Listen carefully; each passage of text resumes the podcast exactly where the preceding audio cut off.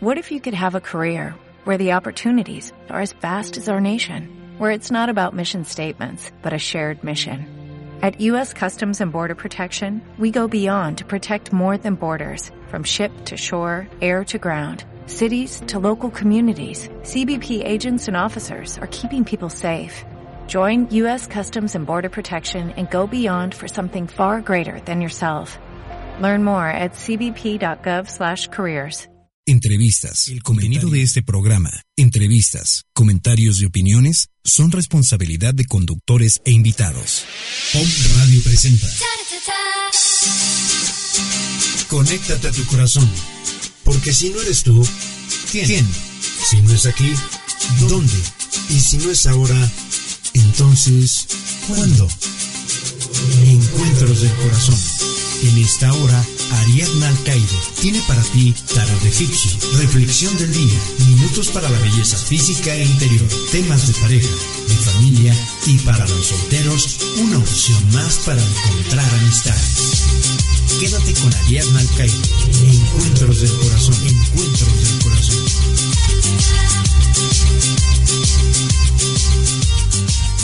Hola, buenas tardes. Estamos en Encuentros del Corazón, muy contentas. Hoy es viernes.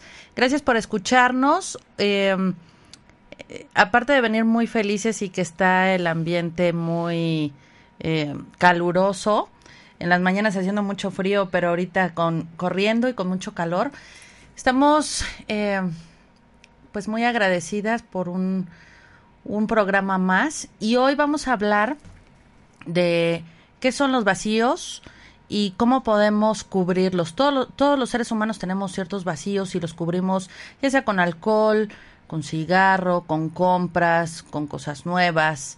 Eh, a veces los llenamos con trabajo y muchas cosas así. Y para poder desarrollar este tema tenemos a Itzel, nuestra psicóloga de cabecera. Saludos.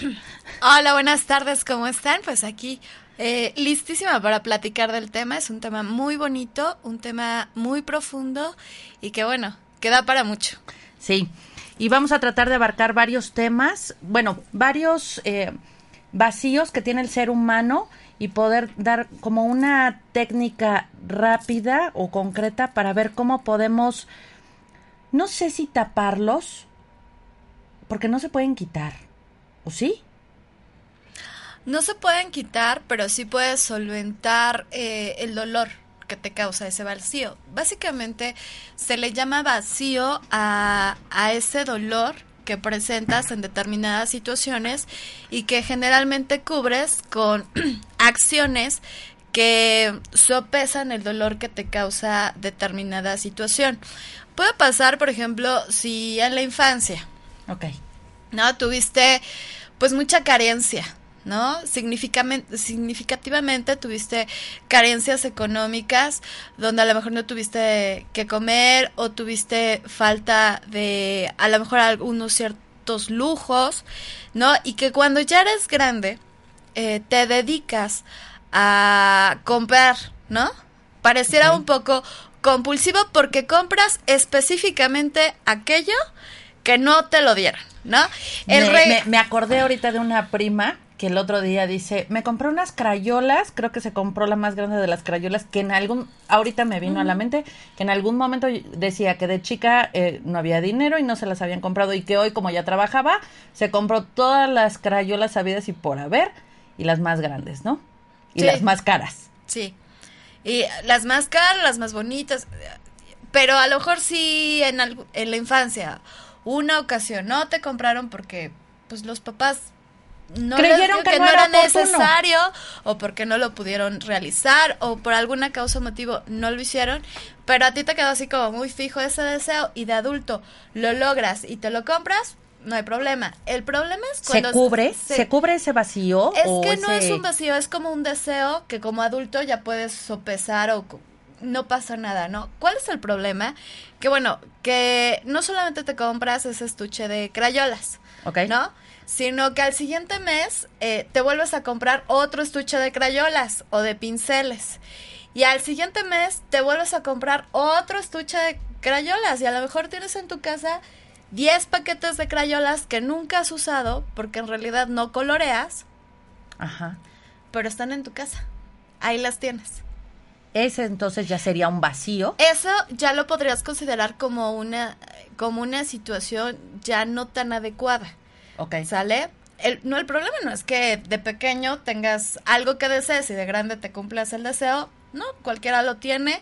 Y a lo mejor por cuestiones, como te dije, que los papás decidieron que no era adecuado o que este los eh, no económicamente no se podía o situacionalmente no se podía eh, y de adulto lo compras bueno está bien ya lo compraste ya tuviste Es un antojo. es un antojo es algo que deseabas es algo que ya lograste se puede se puede generar como hasta un punto de satisfacción porque a lo mejor de pequeño no lo pudiste obtener pero de grande ya lo pudiste obtener sin en cambio este, el hecho de que ya sea consecutivo, ¿no? O sea, que de repente, es que mi papá, este, no me, no me compró el, el Walkman que yo quería de niño, ¿no? Que era la última moda en ese momento. Y este, y entonces ahora yo tengo, este, radios de todas las frecuencias, tengo cinco DVDs, tengo no sé cuántas televisiones, pero no solo eso, los aparatos viejos no los suelto. ¿Sería como la gente que colecciona? Ajá, como estas personas que coleccionan. ¿Por qué? Porque están generando o están tratando de cubrir un vacío que no tiene que ver con el objeto. El objeto solamente es la sintomatología de un vacío emocional. De la niñez. De la niñez, de la carencia de. Yo conozco a alguien que. eh, eh, bueno, colecciona muñecas, Pero es hombre. Y, y aparatos, computadoras, este, radios, todo ese tipo de cosas, muñecos. ¿Qué hay con eso? O sea, es también parte de un vacío de la, de la, de la infancia. Tienes que ver. Cada caso es muy, Muy diferente. diferente. O sea, no podemos poner a una persona y entonces te Digo, vamos no, a. no, por, no por señalarlo, a ¿no? A lo mejor señalarlo, pero sí podemos observar que de repente hay personas que tienen la capacidad de ser coleccionistas. Hay una diferencia entre ser coleccionista y ser acumulador.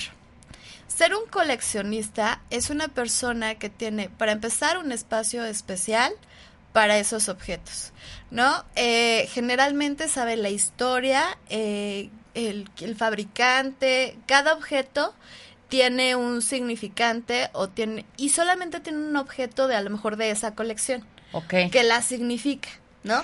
Que se convierte más bien como en estas eh, casas que parecieran un museo de muñecas o un museo de, de algún objeto determinado. ¿Por qué? Porque está organizado, porque está estandarizado, Sí, porque, así lo o tienen sea, en un como están, bueno, Exacto. como en un librero o como Ajá. alguna cosa así. Entonces eh, se convierte como en un gusto, pero tiene una finalidad. Finalmente es un objeto que en dado caso si llega un objeto de mayor valor puede puede ser intercambiado, ¿no? O sea, se puede vender, no e- no sufren con el hecho de Que se vaya que la, se el- vaya objeto, ¿no? ¿Qué pasa con un acumulador? Un acumulador generalmente guarda los objetos, no puede soltarlos, aunque llegue uno mejor, no puede soltar el objeto anterior. Yo conozco gente que le gusta adquirir antigüedades. Sí. Y es el papá y es la hija. Y, y no se deshacen de ellas. Yo siempre he dicho que las antigüedades vienen cargadas con cierta energía. Normalmente, por ejemplo, si tienes algún... ah, vas y vas al... No sé, no sé si es al Monte de Piedad o al... No sé. Y de repente a lo mejor compras alguna pieza. Normalmente yo creo que esas piezas tú te desprendes de ellas con cierto dolor, enojo, mal sentimiento porque te porque te fueron Hay muy importantes, exacto, ¿no?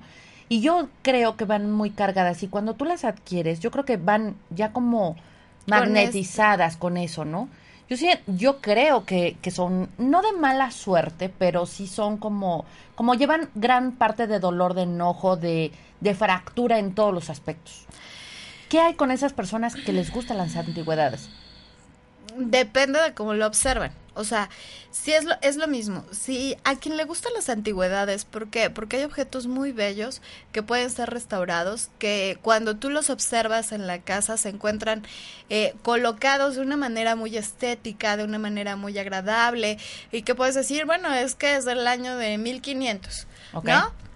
Eh, Eso está como está ad hoc. ¿Por qué? Porque se valora la historia del objeto. ¿Ok? ¿No? El, el, valor que se le da es a la historia del objeto o a la historia de los muebles que se encuentran dentro de la casa. ¿Cuándo es un problema? Cuando los objetos dejan de tener esta utilidad. O sea, se convierten en objetos que están Como ahí. si fuera basura, como si fuera... al- digo, a mi papá le encantaba eh, acumular herramientas. Y era herramientas y herramientas y luego ya ni hacía nada y era muchísima herramienta la que tenía. ¿Y cuánta de esa herramienta se echó a perder por estar guardada? Claro. ¿Cuánto de esa herramienta dejó de tener su funcionalidad Sí, por estar guardada? sí. ¿No? Eh, ahí es cuando, cuando dices, ¿por qué tanta herramienta? O sea, Sí, era un gusto y después... era un gusto que de repente ya no sabías qué hacer con esa herramienta y pierde hasta el lugar donde lo guardas, deja de ser estético. Sí. ¿No? Se convierte como en el montón de las herramientas, el montón de los aparatos. Como los programas esos de los acumuladores, ¿no? Que dices, oye, es que hasta el vaso desechable no lo tiran. Efectivamente. Que dices, me va a utilizar. ¿En qué, te- en, en qué lo vas a utilizar? Tíralo. Porque es este proceso de pérdida. Lo que, lo que generalmente eh, hay dentro de los acumula- acumuladores es que tienen una gran dificultad para eh, trabajar con las pérdidas, con los duelos. ¿Cómo trabajas? A ver, en ese, en ese, en esa parte, ¿cómo trabajas con los duelos en general? Rápido, así como una técnica rápida que por eso es lo que acumulan, que no pueden soltar. Claro. Una de las cosas más fáciles para que pueden trabajar a lo mejor las fa- la familia sin que sin que esto ocasione mayores circunstancias. Bueno, la primera es acompañar a la persona que está en duelo y ponerse en sus zapatos porque esa persona tiene mucho dolor. ¿Ok? ¿no?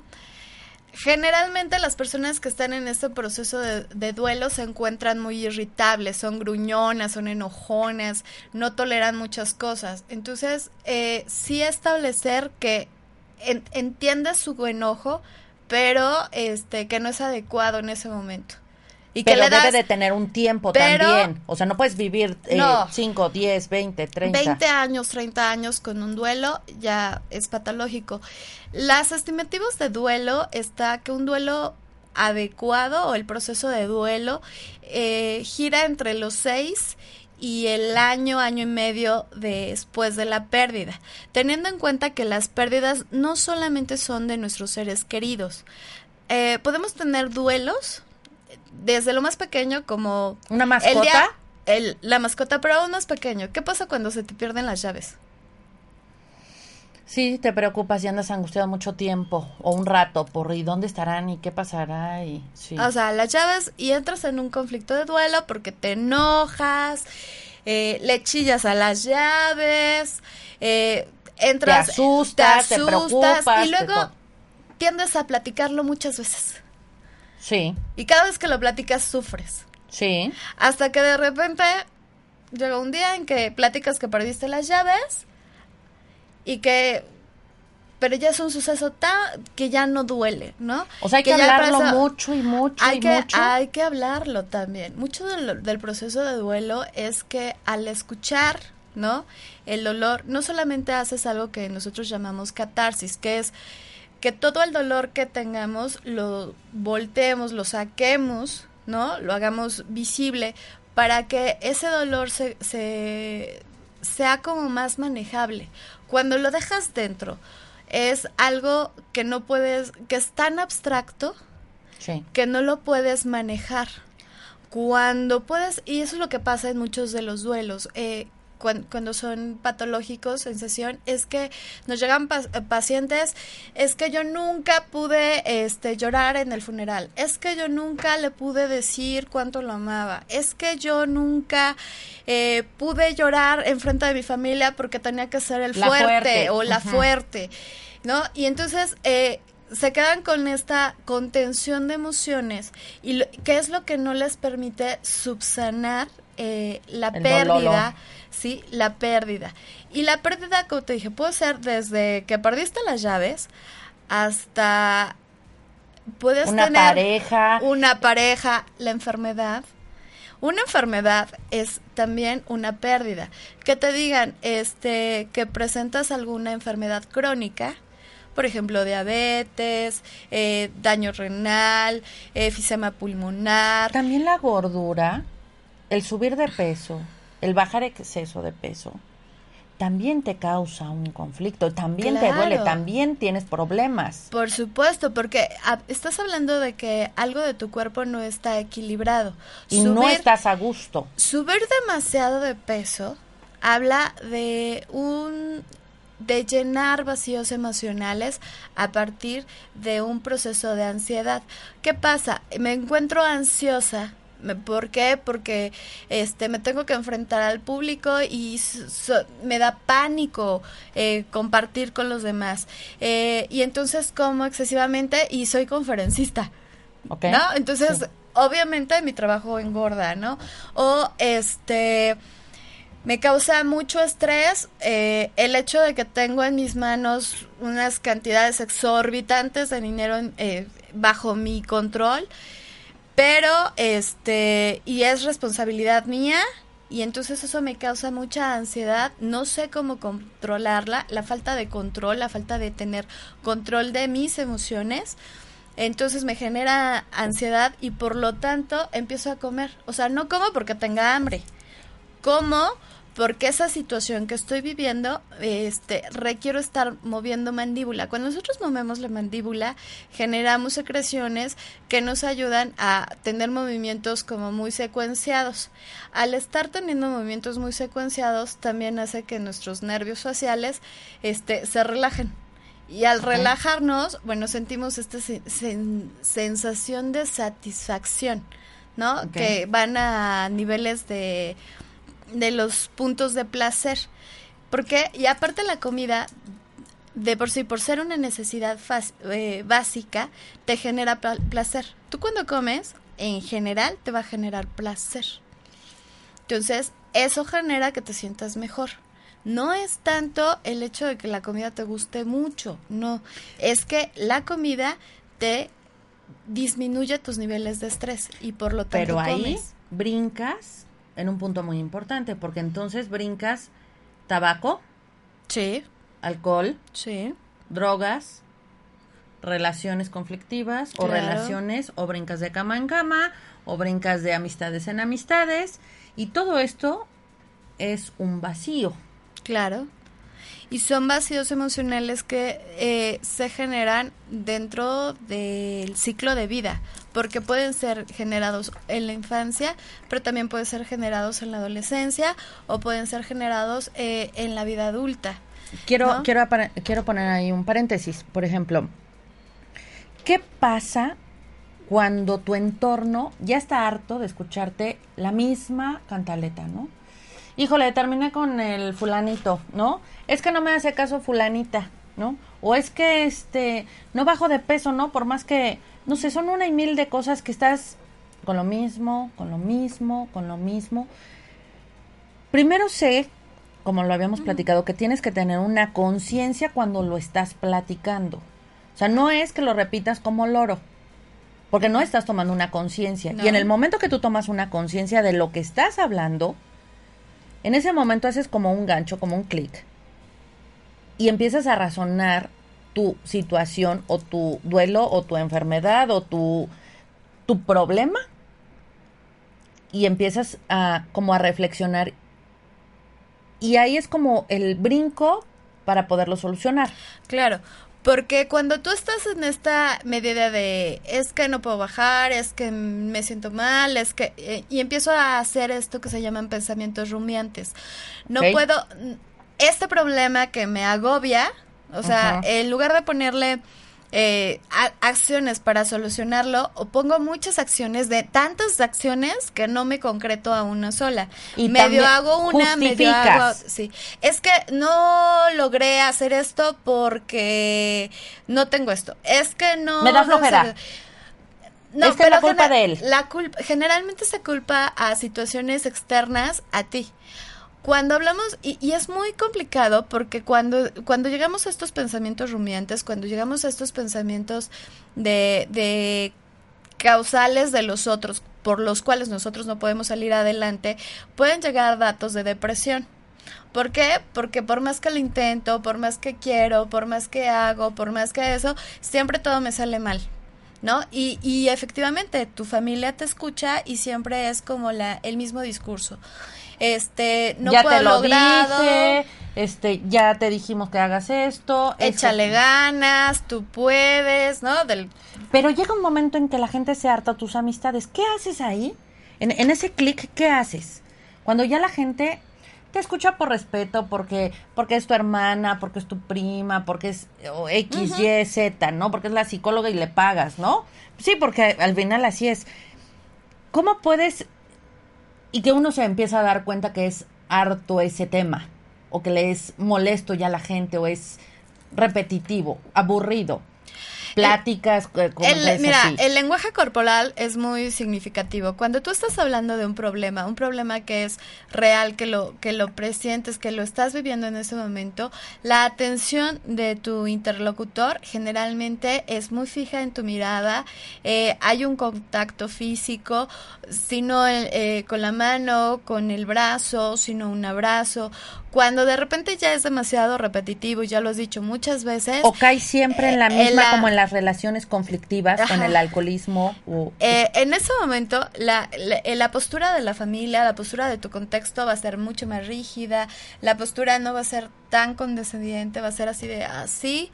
Muy probablemente van a empezar a, jugar en el teléfono o eh, te van a decir, sí, sí, sí te oigo y están lavando la cocina. ¿Por qué? Porque es algo que ya dijiste tantas veces que este que o ya hiciste tantas veces que ya que ya ya perdió el efecto es que por favor perdóname te juro por Dios que ahora sí te voy a ser fiel. O perdóname por favor ahora sí voy a completar el programa de doble A. O perdóname y discúlpame pero ahora sí si tú me metes al a el centro de rehabilitación ahora sí lo voy a lograr no y entonces la gente deja de, de creer en esas en esas acciones porque ya lo has vivido. ¿Qué haces con esa ¿qué haces tú que no tienes la fuerza de voluntad, por llamarlo así, o el... Es que no sé qué parte. Hay, hay gente que se enoja porque le puedes decir que les, es falta de carácter, falta de decisión, falta de compromiso, falta... ¿Por qué no tenemos las agallas para decir, sí sé que me está haciendo daño esto, sí sé que como los alcohólicos, fumadores, que todos que somos, bueno, no todos somos, pero bueno, ¿qué haces? ¿Cómo, cómo, cómo sacas esas agallas y dices, voy a comprometerme a día a día intentar hacerlo para que me crea la gente? Mira, una de las cosas más interesantes es que eh, generalmente en todos los procesos de adicción se genera eh, un, de las técnicas más eh, con más efectividad son los, los programas de, autoayuda, ¿no? Que, que iniciaron específicamente con doble A. Sí. ¿Y qué es lo significativo con este programa? Este programa te maneja solo por hoy. Sí. Solo hoy no voy a tomar. Mañana no sé, pero hoy no tomé. Y al siguiente día, hoy tampoco tomé, ¿no? ¿Por qué? Porque, eh, y hay algo que platicaba con algunos que habla de la compañía, de sentirse en un grupo donde todos han vivido situaciones similares y que pueden comprender la necesidad de estar en un grupo que los entienda. Cada uno de los procesos que pueden ser adictivos, ya seas adicto al cigarro, a, a narcóticos, a alcohol, a, a la a televisión, a comer, o sea, porque Ah, son sí. muchos, a televisión, a dormir, a comer, a comprar, al cigarro, al- Generalmente se eh, trabajan en grupos al trabajo. en grupos de autoayuda. ¿Por qué? Porque cuando estás acompañado generas un ambiente de pertenencia. ¿Ok? Y entonces, eh, para empezar, estás en un grupo donde te aceptan tal cual eres. Ok. Ya todos sabes- somos borrachos del mismo nivel o unos están más menos, pero todos somos iguales. Todos somos iguales, ¿no? Todos, eh, todos tenemos el mismo problema. Para empezar, ya estás en el mismo nivel, a diferencia si estás con tu familia o estás con tus amigos, porque a lo mejor es que tú eres el que tienes el problema, tú eres el malo, tú eres, o sea, yo Tú eres el que no tienes el carácter para ser diferente o mejor como los que estamos, estamos aquí. aquí, como la gente normal, ¿no? Entonces, para empezar, esto te genera un sentido de pertenencia. El sentido de pertenencia es muy importante porque te genera estabilidad emocional. Un punto ahí también importante que ayer alguien platicaba yo en la noche y me decía, de repente, eh, en una etapa de mi vida, mi familia se separa, mi reinado, mi, mi castillo se, Se derrumba. rompa, ajá, se derrumba. ¿Y, ¿Y cómo agarro esos pedazos? ¿O de dónde me agarro para tener este, es- este detalle que es el signo de pertenencia? Sí. Eh, cuando, y eso les pasa mucho a los adolescentes, eh, hay muchas familias o muchos matrimonios que esperan, ¿no? O sea, que ya son matrimonios fracturados, pero que esperan a que los chicos sean un poco más grandes para entender lo que es el divorcio. Y entonces esperan a, a los 15, a los 16 años, y justo en ese momento de vida de los chicos están buscando pertenencia, ¿no? Porque están saliendo de su grupo social. Y uno nuclear. pensaría que es a lo mejor la mejor edad, porque como que ya están más razonados y no de chiquitos que... Es que si son chicos, porque son chicos, si somos grandes, porque... Y si, y si son grandes, después de los veintitantos, de todos modos, tienes broncas. Efectivamente. Porque este, porque finalmente estás hablando de tu estructura. Es como si le dijeras a las, no sé, a las ventanas, ¿no? De tu casa. Este, pues, ¿qué crees? Vamos a quitar los castillos, ¿no? Los vamos a poner en otro, en otra Área. área y te vas a quedar solo con las paredes. ¿No? Eh, eso es, es básicamente lo que los jóvenes o lo que los niños viven cuando hay un proceso de divorcio. ¿Por qué? Porque Pero ¿cómo le generalmente ayudas a eh, un hombre? es estructurar el divorcio de manera adecuada. ¿Qué pasa con los divorcios? Eh, y es muy difícil. Si te divorcias es porque algo no está funcionando. Sí, claro. ¿no?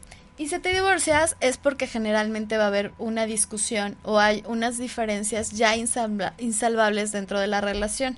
Sí. Pero estas, estas dificultades las aterrizan en los hijos.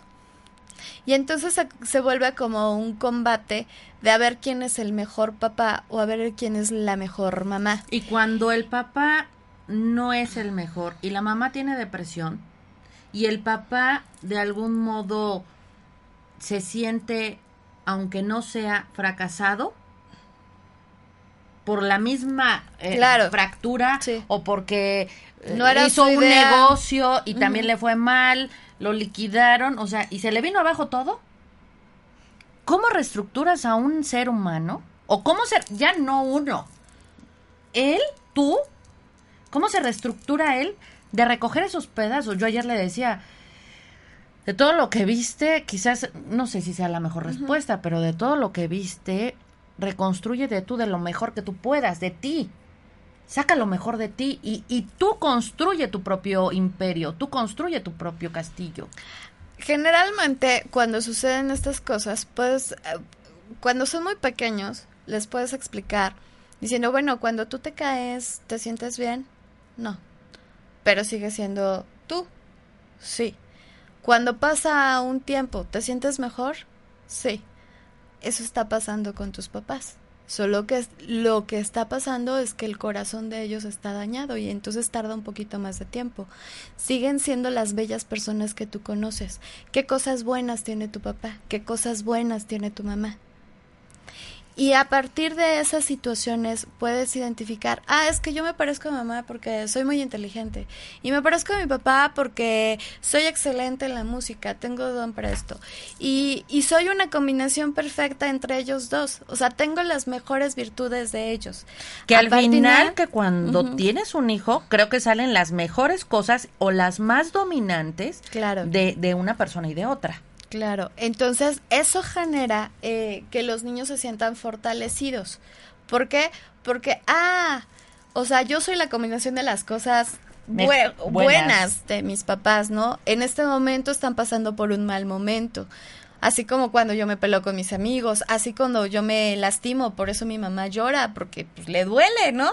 Y tiene derecho a llorar, y mi papá también tiene derecho a llorar, y, y lo que puedo hacer a lo mejor es, pues darles un abrazo y decirles, ya no llores, todo bien, yo me siento bien, ¿no? Y, y los niños pueden generar este proceso de apoyo hacia sus padres en ese proceso. Generalmente cuando los niños generan ese proceso de apoyo a sus papás, en ese momento los papás reaccionan. Porque los papás es cuando se sientan y dicen, ¡Ah! mi hijo, me está ayudando mi hijo, algo estoy haciendo mal. Ok. Y, en ese momento los papás se dan cuenta que tienen que hacerse cargo de sí mismos porque está a su cargo otro pequeño. Eh, es algo muy significativo con, con los niños. Con los adolescentes es, a ver, a partir de las cosas buenas que tú tienes, porque ya pueden identificar como mucho más las características y, y pues, las diferencias, eh, están creando su propia personalidad un adolescente eh, está en este proceso de cambio y, eh, y, muchos de los problemas con los adolescentes es, es que él quiere todo lo contrario a las reglas que yo le doy, es que él es, eh, ¿cómo se dirá? Eh, yo le digo verde y él me dice rojo, yo quiero que haga esto y el niño hace todo lo contrario. Cuando yo les explico a los papás que efectivamente los niños van a ser en este momento pareciera que todo lo contrario a lo que se les dice es porque ellos están buscando su lugar.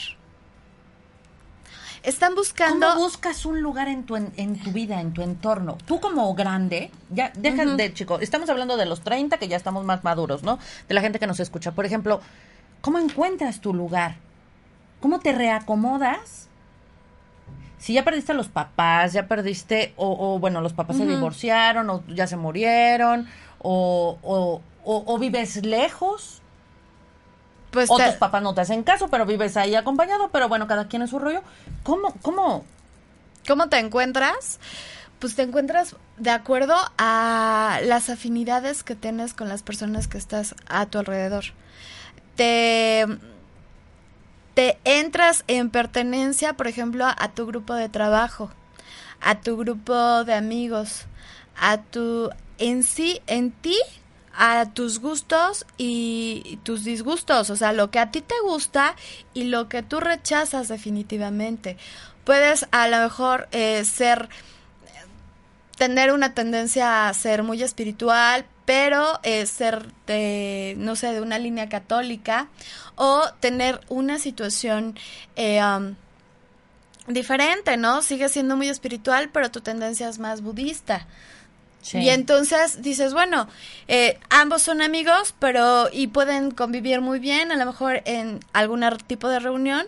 Sin en cambio, a lo mejor los fines de semana no, no se reúnen porque cada uno va, tipo de a tener a hacer otro tipo de vidas. Y esta pertenencia que tienes, por ejemplo, a tu religión, a tu al tipo de trabajo que haces, porque puedes ser ingeniero civil o puedes ser psicólogo, pero no todos los psicólogos somos lo mismo, ¿no? Todo, Hay psicólogos que van, eh, que se juntan porque trabajan en determinada tendencia o modelo terapéutico. Y entonces ves a los eh, psicólogos gestálticos que pues como que todos se juntan, ¿no? O los psicoanalistas y van todos juntos, o los que somos conductivo-conductual y ahí estamos.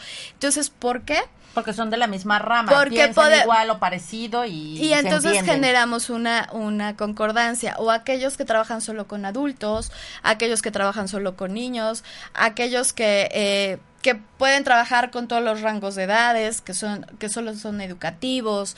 Entonces, puedes generar, a, a final de cuentas, eh, tu pertenencia a la generas a partir de lo que tú, quieres, y, que te hace feliz. Y deseas pulirte y hacerte mejor. Claro, y que te gusta hacer y que te hace sentir bien.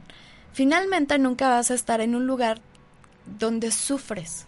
O sea, es que yo quiero ser psicoanalista, ¿no? Pero sufres porque no comprendes las teorías psicoanalistas.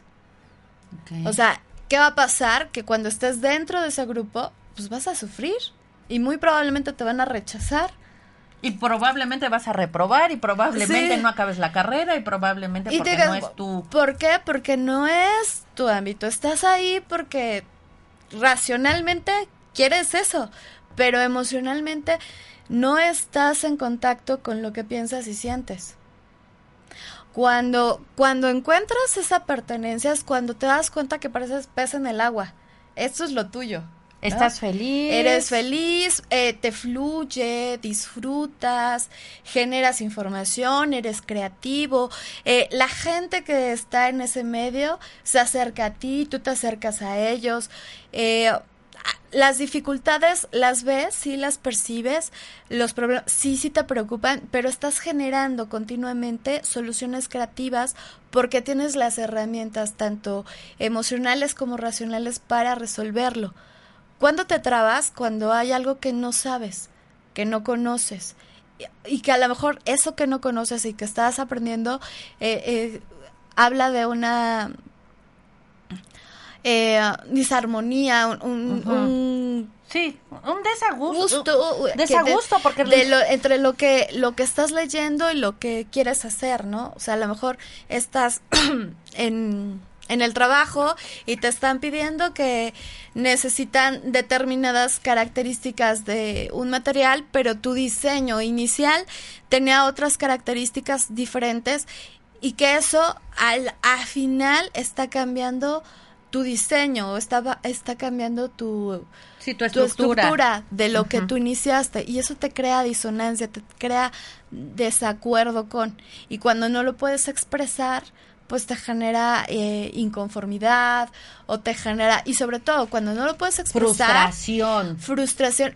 Y sobre todo que no lo puedes expresar y decir, ok, estoy de acuerdo con tus lineamientos, lo vamos a hacer como tú dices, pero ¿qué crees? Me siento confundido o me siento y no me siento bien porque habíamos quedado en esto al principio. Ok. ¿No? Entonces, eh, mucho de lo que tiene que ver con, los vacíos es en todas esas cosas que no decimos, en todas esas cosas que no hacemos. ¿Qué hay con la infidelidad? Por ejemplo, es otro vacío. Y es un vacío de, ¿De qué? autoestima y de, y de saber qué es lo que realmente necesitas tú. O sea, el estar con la persona, con tu pareja, algo no está funcionando porque lo estás buscando en otro lado. O sí te llena, pero bueno, a lo mejor sí te llena. Y entonces, ¿por qué sigues buscando en otro lado? Porque a lo mejor sí estás contenta o contento. Difícilmente. Hay algo que no cubre. Hay algo que no cubre y que y que tú quisieras. Deseas, quisieras y por eso sales a buscarlo. Exactamente. Aunque sea que te escuchen. Aunque sea que te escuchen. O sea, porque te pueden escuchar. Compañía, respeto, admiración. Sí. Caricias. Sí. Uf, qué fuerte, ¿no? Pero es que generalmente, eh, si tú escuchas a una persona que es infiel, te va a decir, es que soy infiel porque no encuentro en mi pareja esto, esto, esto, esto, esto. Sí, pero de eso, todo eso que tú no encuentras en el otro es algo que tú no encuentras en ti mismo. cómo, cómo lo llenas. Ajá. A ver, ¿trabajas en eso? trabajas en eso. Si yo no tengo caricias, o sea, si yo lo que necesito es que el otro me apapache, ¿no? Porque Apapáchate tú y trata de apapachar al de enfrente. Apapáchate tú. Ya si apapachaste al de otro, ya es una ganancia... ¿Abismal? Ya es, ya es como una ganancia extra, no abismal, pero es una ganancia extra.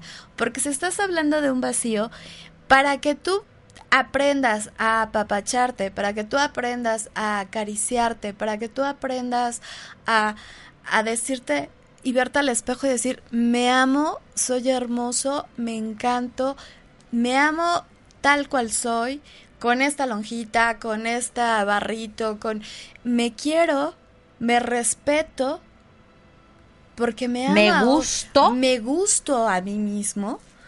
Y entonces, a partir de eso, si el otro te dice cosas bonitas o no te las dice, pues ya no interesa, porque tú estás contento con tu aspecto físico, por ejemplo. Y ya te ¿Qué hay, ¿Qué hay con el alcoholismo? ¿Qué vacío hay en un alcohólico? Digo, ha de haber muchos, pero bueno. Eh, generalmente el alcoholismo tiene que ver con dos, dos situaciones muy significativas. Una con el contexto.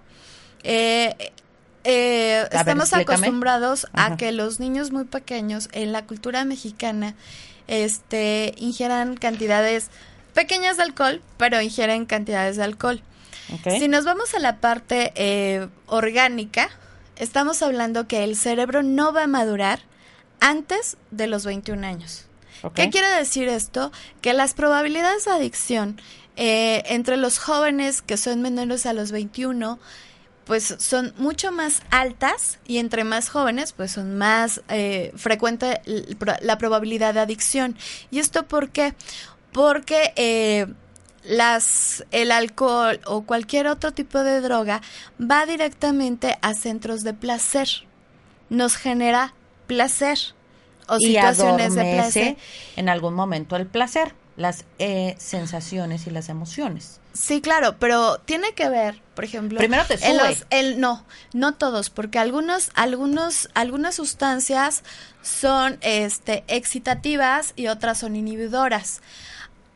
¿Qué pasa con las, eh, las que te excitan? Bueno, pues entonces sí te ponen a todo lo que da, que puede ser eh, como algún tipo de droga sintética que te ponen a todo lo que da, brincas, saltas, estás eufórico, y no. ¿Qué pasa con las que son inhibidoras? Las inhibidoras lo que hacen es dormir tu este tu parte frontal del cerebro, la parte que tenemos acá, que es la que se encarga de ser la rienda de nuestras acciones.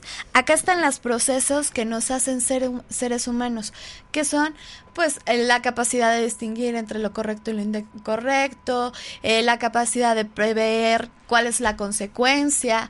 Entonces, imagínate, si tú tomas alcohol, que es un inhibidor, duermes esta, esta, esta parte la duermes entonces, por eso los chicos dicen, pues échate tres copas para que agarres, no, para que agarres valor y le llegues a la chava, ¿no?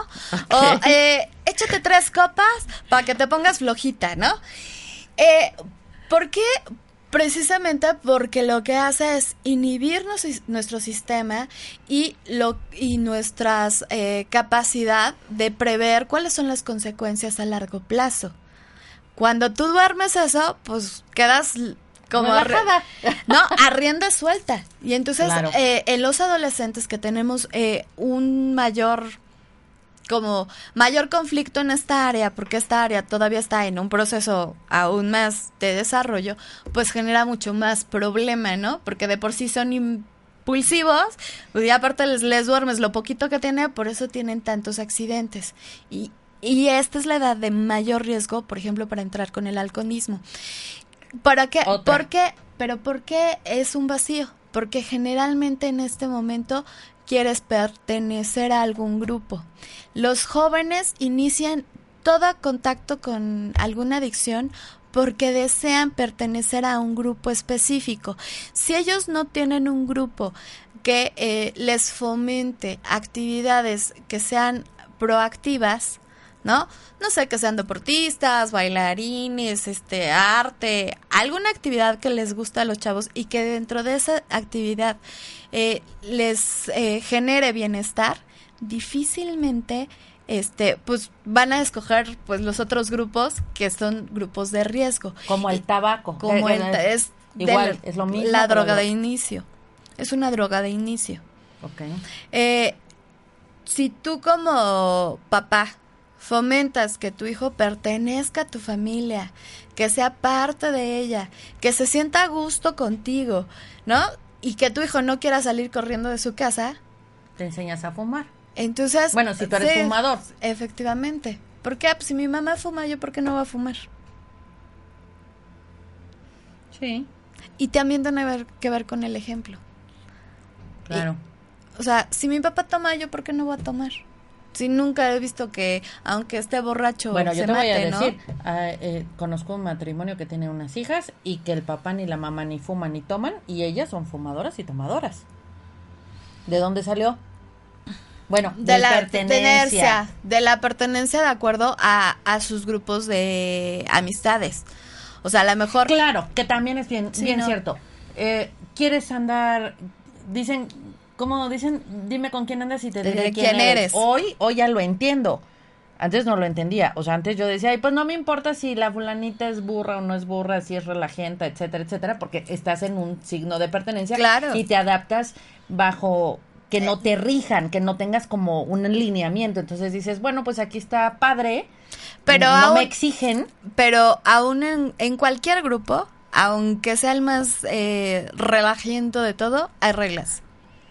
Sí, claro. Hay reglas no, no estipuladas, pero hay Sí. normas de conducta que se deben de seguir. Hay patrones de conducta que se Sí, deben de seguir. sí. O sea, si vas como a hacer... agresividad, como malas palabras o como muy eh, de carácter y de fuerte, agresivas, etcétera. Este, sí, claro, tienen ciertas características. O sea, te juntas con este tipo de personas porque tienen estas mismas características, porque les gusta cantar, porque les gusta bailar. Te juntas con ellos porque son los únicos que te aceptan, pero para aceptarte tienes que fumar. Para aceptar tienes que consumir determinada este, sustancia. Eh, para pertenecer tienes que tener cierto estilo de ropa. Sí. Para pertenecer tienes que tener cierto tipo de carro.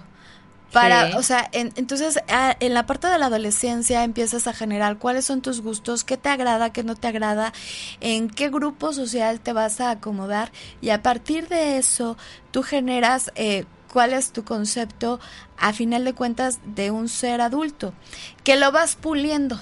¿No? Porque puedes ver a doctores que sí están en su consultorio súper bien con su batita, pero salen y este... y Vamos los a de- echar la copa, vamos a jugar dominó, vamos aquí. Ajá, sí, claro. pero no, y salen, eh, no sé, en moto, con tatuaje y todo. Ah, sí, yo conozco a unos saludos al, al doctor Glockner, muchos besos, que ahorita también nos estaba escribiendo, que nos vemos muy guapas. Muchas gracias. Este, sí, es un hombre que es un ginecólogo muy importante y sale de ahí y está tatuado y sale y se va en moto y, y, y, y- y- no- tú lo ves y es un rockero y es wow, o sea, es, es un tipazo. Claro, Besos y porque a- estás viendo que su capacidad profesional no, tiene que ver. no tiene que ver en ningún momento con sus gustos y su pertenencia. Y a lo mejor su pertenencia es eh, estar dentro de un este grupo de rockeros, ¿no? O ser parte Sí. de una banda de rock.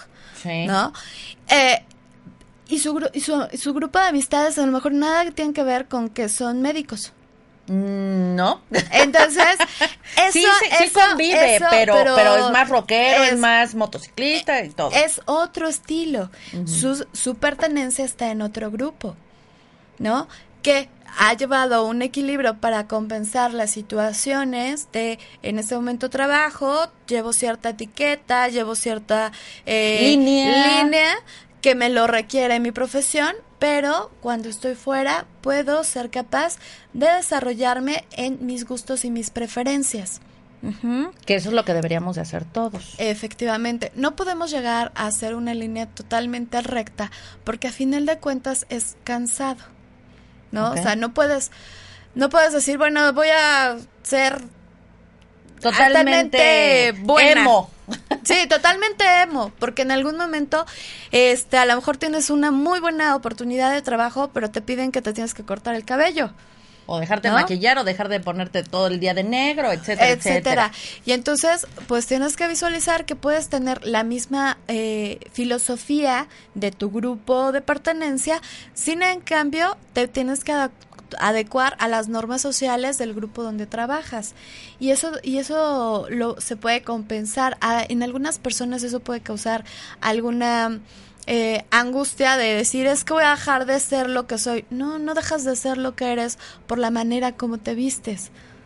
No dejas de ser quien eres por la forma que te conduces o que tienes que adaptarte a tu contexto para avanzar en tu vida. Dejas de ser lo que eres cuando le das la espalda a tus gustos y A te- tus gustos, a tus necesidades, a tus emociones, a tus a tus sueños, a tus sueños por complacer a los, demás. a los demás. Y eso también te puede queda- quedar, crear un vacío, un vacío muy específico. Porque dejo de ser para mí para convertirme para los demás. Y eso le pasa mucho a las amas de casa. Son la mejor ama de casa, la mejor mamá, la mejor, este... Todo, eh, pero se olvidan de ellos. Pero eh, no son capaces de, de darse cuenta que a lo mejor necesitan un abrazo a sí mismas, necesitan a lo mejor ir al gimnasio para sí mismas, necesitan... También ¿no? platicaba yo con otro amigo que me decía, es que tengo un matrimonio que está totalmente fracturado. Le dije, bueno, ¿y qué, qué haces ahí? Y me decía, es que por mis hijos. Le dije, ¿y, tú, hombre, dónde quedas? O sea, tú qué, o sea, tú lo que jugabas fútbol, este, y, y todo lo que a ti te gustaba hacer, perdiste hasta el brillo de los ojos. Es que estoy muy a gusto con los hijos, es que ellos me dan felicidad. Sí, sí, sí, yo, yo no digo que no, está bien. Que, que te lleves del chongo con tu señora, está bien, así lo decidiste. Y, eh, pero ¿y tú, como hombre, tú como eh, eh, ¿Dónde X, te rescatas? ¿a dónde te rescatas? Y generalmente uno se rescata cuando empieza a hacer cosas que a uno le gustan. ¿No? Hay mujeres que les ¿Y cómo encanta. empiezas a atreverte? Rápido, rápido, que ya se nos ve rápido el tiempo. Este, empiezas haciéndolo como una travesura. O sea, date el tiempo de hacer un día la travesura de irte a correr, ¿no? Y a lo mejor si lo hiciste un día te vas a dar cuenta que no pasó nada, ¿no? Claro. No se cayó el mundo, tus hijos no murieron en la escalera, tu esposo tampoco te puso un dron para seguirte porque les le Sí, fueras claro. infiel. O sea, no pasa nada si un día lo haces. Si lo pudiste hacer un día, inténtalo al siguiente día. A lo mejor al siguiente día no puedes, pero al tercer o cuarto día lo vuelves a hacer. Pero haz lo que quieras. O sea, lo que a ti te guste, teniendo en cuenta que sean situaciones que no lastimen tu integridad física, ¿no? Porque, porque vas a decir, ay, es que yo cuando era joven, este, fumaba... eh, sí, 20 cajetillas. 20 y hoy cajetillas, quiero ¿no? chutármelas, pues te va a dar un paro. Obviamente eh, que no sea algo que lastime la integridad fisiológica, orgánica tuya. Eh, que sean cosas que te llenaban cuando eras joven, a lo mejor leer un libro o probablemente escuchar determinado tipo de música, que a lo O mejor caminar, caminar, o- o nadar o bailar, que a lo mejor bailar dices, es que me da pena bailar. Bueno, O pues verte al cine o... baila en tu casa, ¿no? Pon, Claro. pon el radio y baila en tu casa y a lo mejor ponte un uno de estos eh, tutoriales para que vuelvas a aprenderte los nuevos pasos de que están en, en- de moda y poco a poco hay tantas cosas ahora o recursos que te van a dar la habilidad de poder llenar estas situaciones de sentirte en equilibrio. Tenemos que atrevernos a hacer las cosas para que se nos vuelvan un hábito, pero tenemos que querer. No nada más de un día y ya me da el- así la angustia y ya. Ok. Se nos fue el tiempo, como siempre. Saludos a Los Ángeles, a Londres, a Montreal, Ciudad de México, Toluca, Guadalajara, León, Puebla. Nos dicen, saludos, excelente tema. Muchas gracias a todos los que nos escucharon. Eh, hoy vamos a rápido, búscate una cartita amiga, la que te guste. Hoy tenemos esta carta. Tienes tres opciones en la vida. Escoge la que mejor te plazca, la que tú realmente desees. Tenemos siempre opciones para, para hacer, para decidir, para crear, para, para ser felices. Hay que atrevernos a hacer algo, aunque no está bajo las reglas de la sociedad y todo, para poder sentirnos vivos y amar y ser felices. Y encontrar el equilibrio, sobre todo. La carta de hoy dice, acepto todas las partes de mí mismo. Me miro al espejo y digo, me quiero y me acepto tal y como soy. Wow. Gracias a todos, gracias por escucharnos. Eh, nos vemos el próximo viernes. Muchas bendiciones. Les vamos a dejar con una, una canción que nos las van a dejar completa, que es de David Bisbal y que se llama Tú y yo. Esa letra la escogimos porque eh, ojalá vean el video, pero dice, atrévete a vivir, atrévete a hacer un viaje, atrévete a reír, atrévete a amar, atrévete a hacer todo, que no estás solo, que siempre hay gente muy parecida a ti, siempre hay gente que tiene los mismos sueños, los mismos gustos, simplemente hay que buscarlos y buscarlas a las amigas, a los amigos.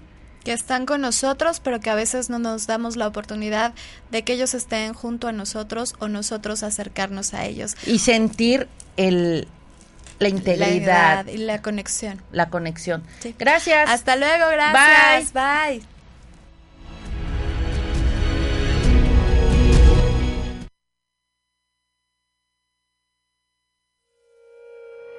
Tan solo tú y yo, con nuestro atardecer, somos unos náufragos huyendo del ayer